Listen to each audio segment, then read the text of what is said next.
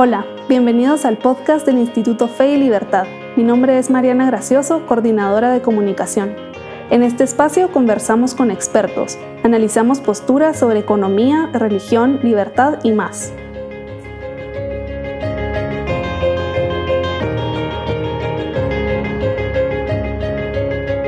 Buenos días, bienvenidos. El día de hoy, 10 de diciembre, comienza la celebración judía de Hanukkah una fiesta milenaria que ha perseverado hasta la actualidad. Para hablar sobre esta festividad nos acompaña el rabino David Rusek, que es el rabino comunitario de la comunidad judía en Guatemala, y Rebeca Permut de Sabah, presidenta de la comunidad judía en Guatemala. Mi nombre es Carmen Camey, soy periodista y filósofa y miembro del Instituto Fe y Libertad. Muchísimas gracias, Rabino y Rebeca, por acompañarnos el día de hoy. Muchas gracias, es un honor estar con ustedes de nuevo. Bueno, entonces, antes que nada, pues quería pedirles que nos pongan un poco en contexto y nos cuenten sobre el origen de la fiesta. ¿Cuál es el motivo por el que se celebra? ¿Cuándo se celebra? ¿Por qué las fechas cambian cada año? Claro que sí, con mucho gusto. Mire, es, es, una historia de varios años, pero vamos a tratar de resumirla lo, en lo, antes posible, lo menos, más corto posible, más breve posible. Eh, cuando Alejandro Magno conquistó Jerusalén.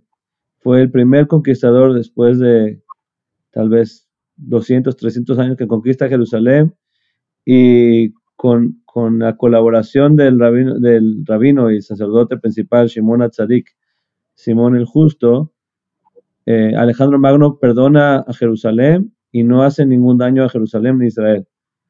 Consecuencia de eso, los judíos tienen un aprecio muy grande hacia él y agradecimiento y, empiezan inclusive a poner nombres de Alejandro a los hijos judíos que no eran un nombre judío originalmente.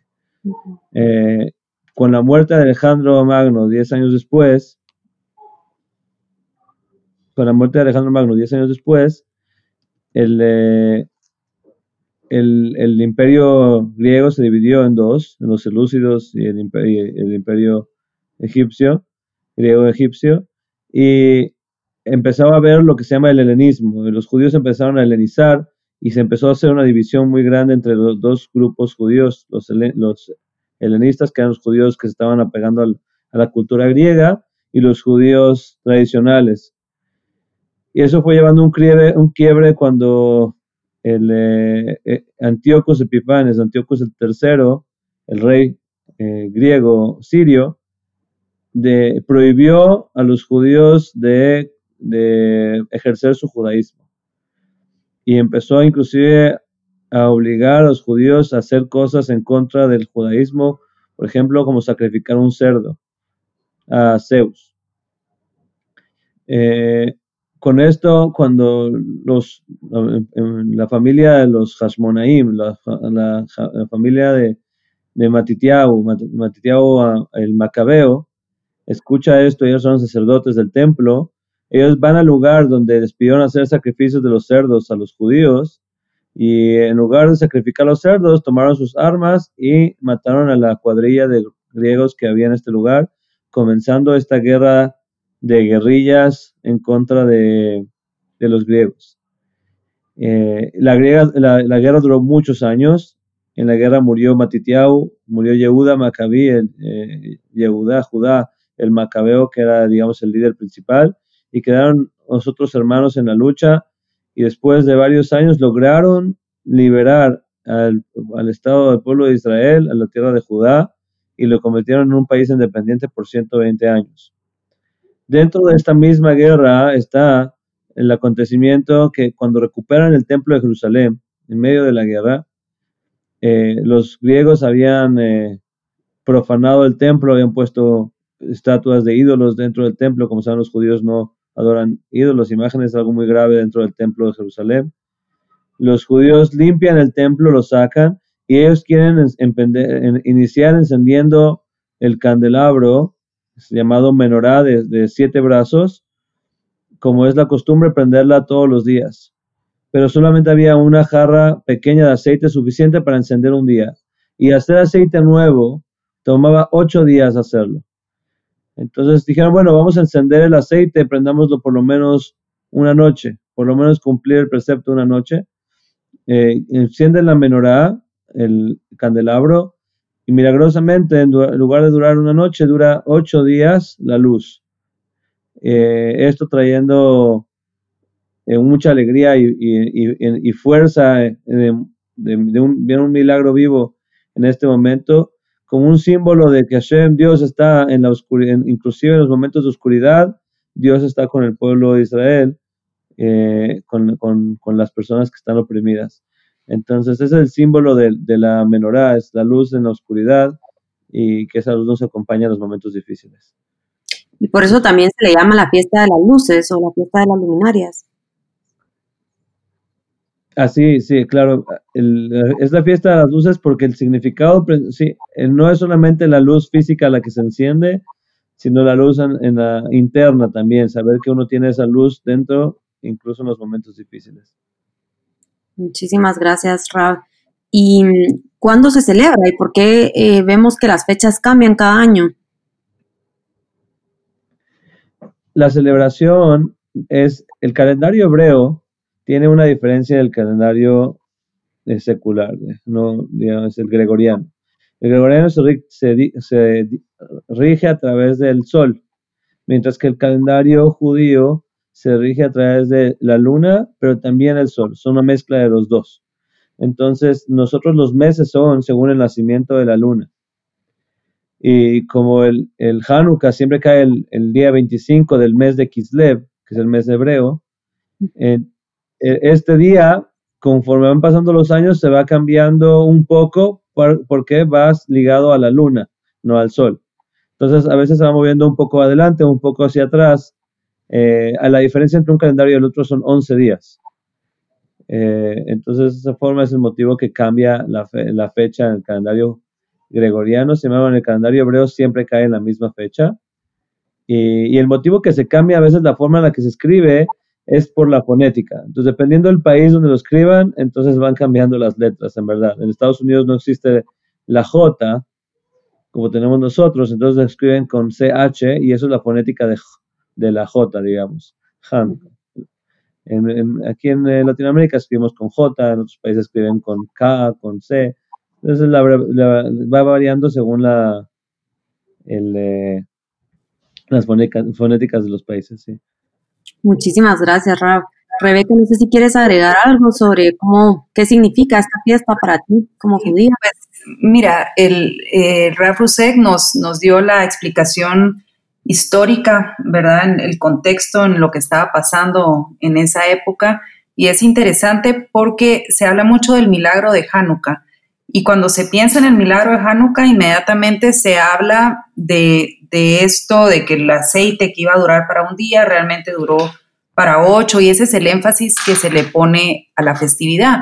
Sin embargo, nuestro rabino nos está explicando que también hubo ese otro gran milagro que es que este grupo de judíos, porque no era realmente un ejército los macabeos, era un grupo de judíos valientes que decidieron que no se iban a dejar helenizar y que iban a, pelear porque cuando alguien les pide, como hemos hablado en otros programas, su, alma, su espiritualidad, estás obligado incluso a dar tu cuerpo para eso. No te debes dejar someter a, a que te impongan otras creencias. Entonces, ese realmente es un enorme milagro, el que se haya ganado por este grupo de judíos esa gran batalla que duró tanto tiempo y se haya logrado obtener de vuelta el control sobre, sobre el templo. Sin embargo, ¿por qué es que entonces se habla mucho más del milagro de la luz, cuando tal vez el otro es como mucho más grande, el haber logrado que un grupo tan pequeño se opusiera a un verdadero ejército como era el, el, imperio griego que había en ese momento. Y la explicación que, que se ha logrado aquí llegar a esto es que cuando se encuentra ese jarro de aceite que había ahí, habían otros jarrones de, aceite, pero no era el aceite purificado y ya santificado que había pasado el proceso necesario para poder ser puesto a, aprender en la sinagoga. Entonces, hubieran podido usar tal vez otro aceite que estaba ahí desacrado, porque todo el templo estaba desacrado. ¿Por qué no lo usaron? Porque realmente esto, haber usado ese, ese otro aceite hubiera sido sinónimo de utilizar lo que es fácil, lo que ya está asimilado, lo que ya está contaminado. el haber ido y buscado y encontrado ese aceite es una manera en que Dios nos dice, ya vieron, ustedes buscaron, encontraron y aquí hay un milagro, hay un milagro que realmente lo que significa es mucho más de que dure los ocho días el aceite para prender, sino es el haber decidido que no vas a dejar que te impongan una religión cuando tú tienes tus propias creencias, que vas a luchar por tu propia identidad, por tu propia religión. Y por eso es que es tan importante em, cuando se celebra esta festividad que uno prende su Hanukkah y la pone en un lugar visible. Si tú vas en Israel en la época de Hanukkah, vas a ver las ventanas llenas de Hanukkiot los ocho días, se va prendiendo una vela cada día, pero es para que quien va pasando por ahí sepa que en esa casa se celebra el judaísmo, se celebra la identidad, se está orgulloso de la libertad religiosa y es un símbolo, es un símbolo de luz que lo tenemos que poner en un lugar visible, porque es, es una muestra de orgullo. Gracias, Rebeca. Es como un premio a la fidelidad, ¿verdad? Así es, a no, a no dejarse que cuando te piden que, que te conviertas a otra religión, estar dispuesto a que como tu vida está en peligro, a cederlo. Ahí es cuando la religión llama a, a un mandato mayor de tienes que entregar, aunque sea tu vida, tu cuerpo, antes de entregar tu alma muchas gracias. Y ustedes han mencionado eh, la menorá y la Hanukkah, pero ¿cuál es la diferencia entre estas dos, estos dos candelabros? Bueno, muy buena pregunta. La menorá es el candelabro que existía en el templo, que es la, el, trabajo que se hacía por el sacerdote supremo del Bet HaMikdash, el templo de Jerusalén. Y esta, esta era de siete brazos y así fue ordenada Moisés en el monte Sinai. Pero una vez que el milagro fue sobre la menorá y el milagro duró ocho días, se estableció que, la, que el precepto, la celebración de Hanukkah se haga con una, un candelabro de ocho, representando cada día eh, una, luz se va agregando en, en, el candelabro.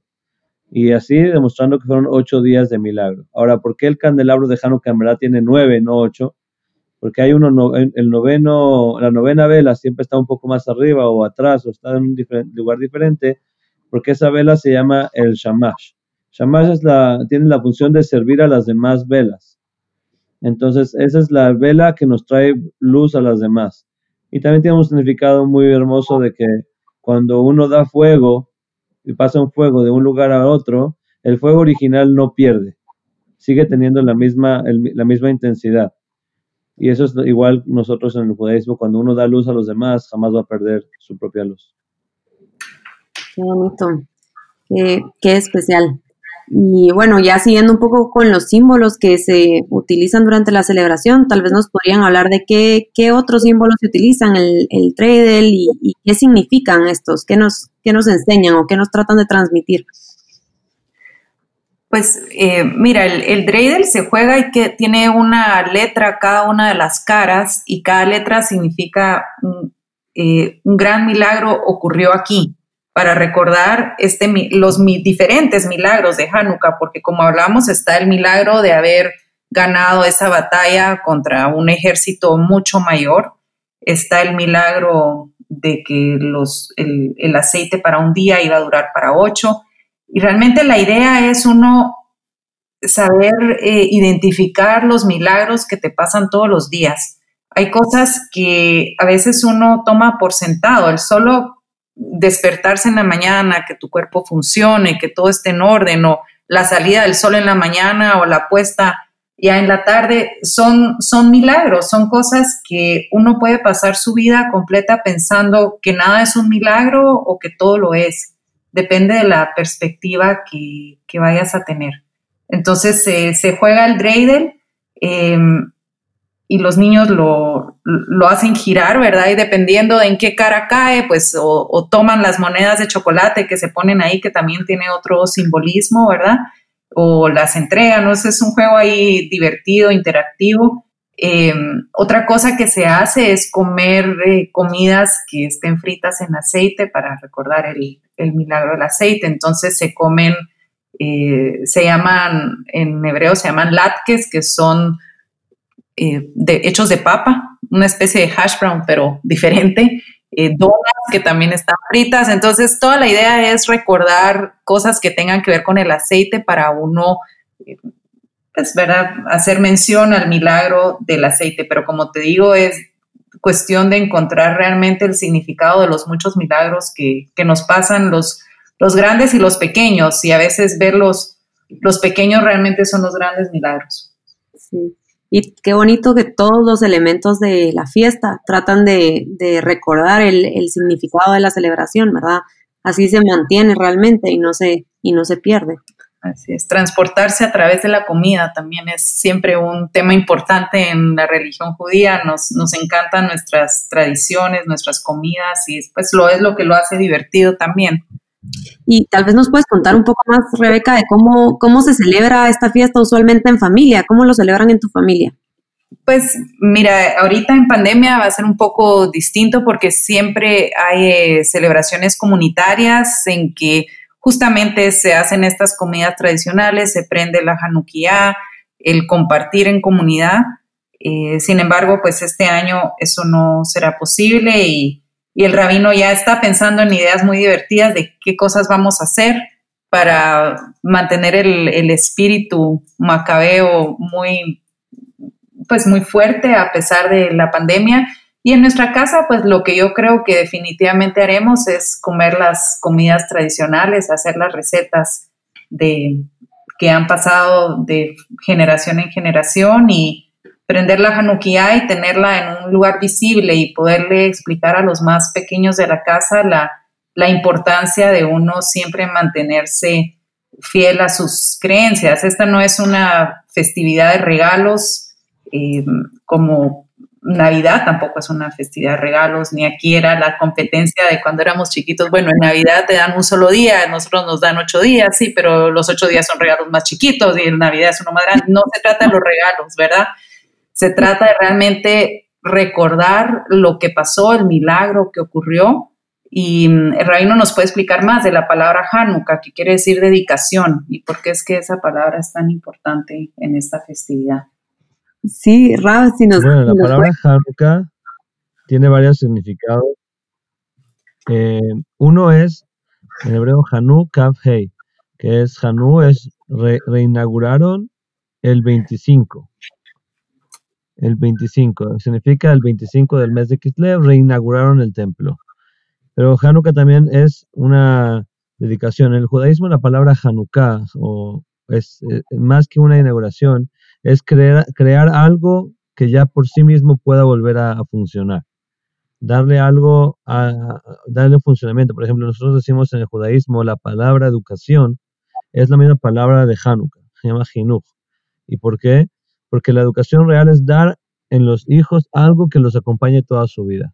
Tú creaste algo que va a continuar por sí solo, tú no tienes que darle más continuidad, sino en sí solo lo que, el, hecho que esté vivo, la gente que está alrededor, va a darle continuidad a las cosas. Y esa es la luz que, trae Hanukkah a nosotros. Es una luz que tenemos que encender y que esa luz nos tiene que acompañar siempre, en cualquier momento eh, fácil o difícil en la vida, acompañarnos dentro de nosotros qué bonito significado, que bueno, y qué bonito que también las palabras tengan tanta profundidad de significado. Eh, Rab, también quería pedirle si usted nos puede contar cómo se celebra usualmente. Sabemos que este año es un año diferente, pero ¿cómo se celebra usualmente en comunidad Hanukkah? Bueno, normalmente somos, eh, son ocho días. Dentro de los ocho días hacemos eh, una celebración eh, general donde invitamos a toda la comunidad, se hacen actividades y lo, eh, lo principal es obviamente una buena comida, pero lo principal es encender la, la Hanukkah todos juntos. Se enciende la menorá y como dijo Rebeca, el objetivo de, esta mitzvah, de, esta, de este precepto, es eh, publicar el milagro. Las, tenemos que mostrar, mientras, más gente vea y, juntos veamos cómo se enciende la menorá, la Hanukkah, y recordamos un milagro que pasaron los judíos hace dos mil años, eso nos da fuerza, nos une, nos da, nos, nos, emociona, nos une como comunidad. Y ese encendido de la menorá todos juntos, de la Hanukkah, perdón, todos juntos, es eh, un momento de mucha unión comunitaria eh, y mucha alegría. Este año vamos a hacer algunas cosas un poquito distintas por la pandemia, no nos podemos juntar físicamente, estamos planeando hacer eh, una especie en la, comunidad, una especie de rally con carros decorados de Hanukkah, para que cada quien esté dentro de su carro. Qué divertido. Y hay, algo interesante, y es que en, la religión judía hay dos corrientes en cómo se prende la Hanukkah.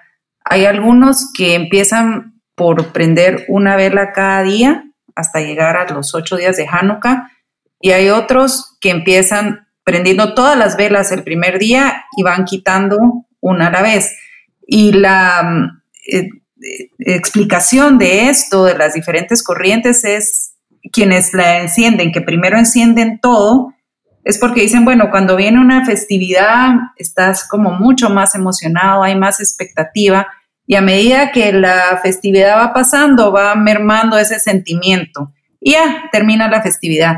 Sin embargo, la corriente que prevalece entre la mayoría de, de los judíos es hacerlo al revés, que es vas primero prendes una vela y así consecutivamente hasta llegar a tus, a tus ocho velas. ¿Por qué? Porque el sentimiento al revés, el sentimiento va creciendo y te vas fortaleciendo, al igual que cuando pasó en, en toda esta época de la batalla que nos habló el rabino, es al final de toda esa lucha saliste mucho más fortalecido que como empezaste. Y ese es el, milagro también, ¿verdad? De que uno a veces estás en medio de la tormenta y no le ves la, salida, pero cuando ya logras emerger de la crisis, lo, lo, haces mucho más fortalecido. Mm, gracias, Rebeca. Y solo para terminar, casi ir terminando y contextualizar un poco, esta es una de las fiestas más importantes del año judío. ¿Cuáles son las demás? ¿Cuáles son el, las demás fiestas como de esta categoría o este nivel que se celebran en el judaísmo? Bueno, tenemos varias fiestas durante todo el año. Eh, acabamos de pasar el bloque de fiestas más grande, que es el, Año Nuevo Judío, donde tenemos un eh, día de rezo, el día del perdón, eh, el, sea, el día del juicio personal, digamos así, que es el Año Nuevo Judío, el día del perdón y la fiesta de las cabañas, que son los, judíos salimos eh, a, dormir y a comer en unas como cabañas hechas de paredes de madera y, techo de, palma o de, plantas. Y esa celebración es una celebración que se celebraba desde la época, desde la entrega de, la, en el monte Sinai de la Torá. Eh, y dentro de estos bloques de, de, fiestas son tres fiestas principales, que es lo que dijimos, la fiesta de las cabañas, la fiesta de Pesach, que es la Pascua, donde no comemos, conmemoramos la salida de los judíos de Egipto, y la fiesta de Shavuot, que es la fiesta donde se entregó los, los diez mandamientos en el monte Sinai. Eh, esas son las tres fiestas principales en el pueblo de Israel. En esas fiestas había un peregrinaje a Jerusalén, cuando existía el templo, donde todos los judíos de todo Israel tenían que ir a reunirse en Jerusalén y pasar las fiestas todos juntos en, eh, unidos en una, fiesta. Entonces, esas fiestas en sí son las principales de Israel, del pueblo de Israel. Y en este periodo del año tenemos dos fiestas que son muy importantes, que como usted mencionó muy bien, Hanukkah, y tenemos la fiesta de Purim, que la fiesta de Purim también fue una fiesta donde se había decretado exterminio al pueblo de Israel por el imperio eh, eh, persa. Y, y, gracias a Dios se, se volteó todo gracias con, con el con el esfuerzo de la reina Esther y los rezos de todos los judíos, se volteó todo y en lugar de que los judíos fueran víctimas de, esta, de este exterminio, ellos lograron defenderse en contra de los opresores. Eh, entonces esa fiesta es una fiesta que se la fiesta de la alegría, uno se disfraza y se, regalan se dan regalos entre las familias y se dona eh, dinero a la gente necesitada. Esa es una fiesta de mucha alegría, esa, esa fiesta normalmente cae en finales de febrero o marzo. Muchísimas gracias. Bueno, pues eh, solo pues para cerrar, quería pedirles también si me podían decir algunos consejos o, eh, cómo podemos vivir mejor estos días para quien quiere eh, celebrar esta fiesta. ¿Qué, qué, consejos podrían dar para vivir estos días mejor? Pues yo creo que tal vez sería enfocarse en el verdadero sentido de, de, las, de lo que se está celebrando. Muchas veces cuando quitamos todo el algarabío de lo que es alrededor, uno se puede enfocar mucho más en lo que está pasando. Cuando no tienes tal vez eh, la gran fiesta, la gran celebración, sino te ves eh, forzado, entre comillas, a, hacerlo en familia, le logras encontrar mucho más significado a las cosas que cuando se ve uno con muchos distractores. Entonces, aprovechar la oportunidad, no hay que dejar que una pandemia no se aproveche. En ese sentido, hay, hay muchas enseñanzas, hay cosas que uno puede aprender. Eh, la, la, palabra dedicación o rededicación, que el Rab nos explicó también lo, lo que quiere decir, pues también es un momento para volver a evaluar uno, a rededicar su vida, a, ver qué cosas son las a las que uno se quiere dedicar y reflexionar sobre, sobre ello. Rab, ¿necesitas agregar algo? Sí, claro que sí, con mucho gusto.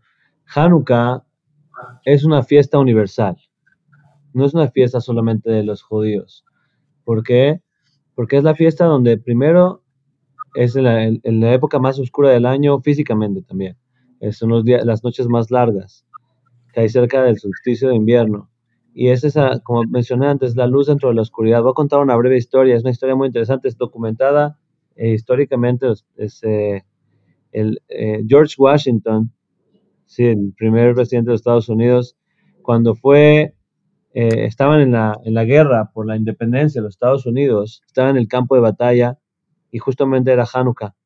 Y vio que un judío, había un soldado judío que había llegado de Europa luchando por la independencia de Estados Unidos y su libertad religiosa, encendió su, su en el campamento, en el campamento de guerra.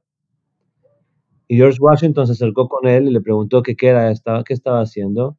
Y él explicó que en Hanukkah eh, Dios dio fuerza a la minoría que estaba luchando por su libertad y, fue concedida esa libertad. Dicen que George Washington se inspiró por, esta, por este acto, esa luz que trajo el judío al campamento, y, fue un giro en, las batallas futuras de George Washington para conseguir la independencia de los Estados Unidos. Eh, por eso en Estados Unidos es un símbolo de, de, libertad, un símbolo de lucha, un símbolo de luz en la oscuridad, y creo que todo esto es un acceso que no es solamente del pueblo de Israel, sino para cualquier persona. Totalmente. Creo que lo que nos deja esta conversación es que la celebración de Hanukkah es realmente una celebración de, la libertad religiosa y de, la defensa de los propios principios y es una fiesta con un profundo significado espiritual. Y ojalá que entender su origen nos ayude también a comprender mejor una de las partes más visibles de, la cultura y de la religión judía. Y para terminar, ¿cómo, cómo se felicita en Hanukkah? Happy Hanukkah, feliz Hanukkah, Haxamea. Haxamea, Happy Hanukkah. Bueno, pues muchísimas gracias.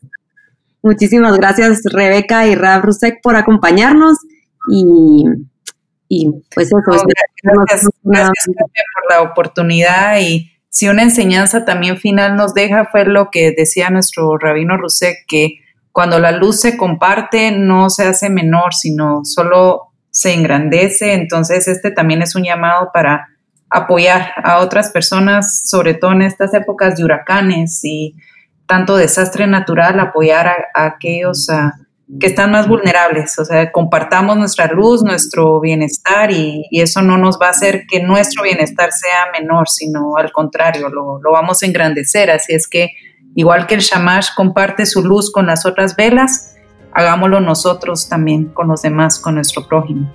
Muchísimas gracias, Rebeca.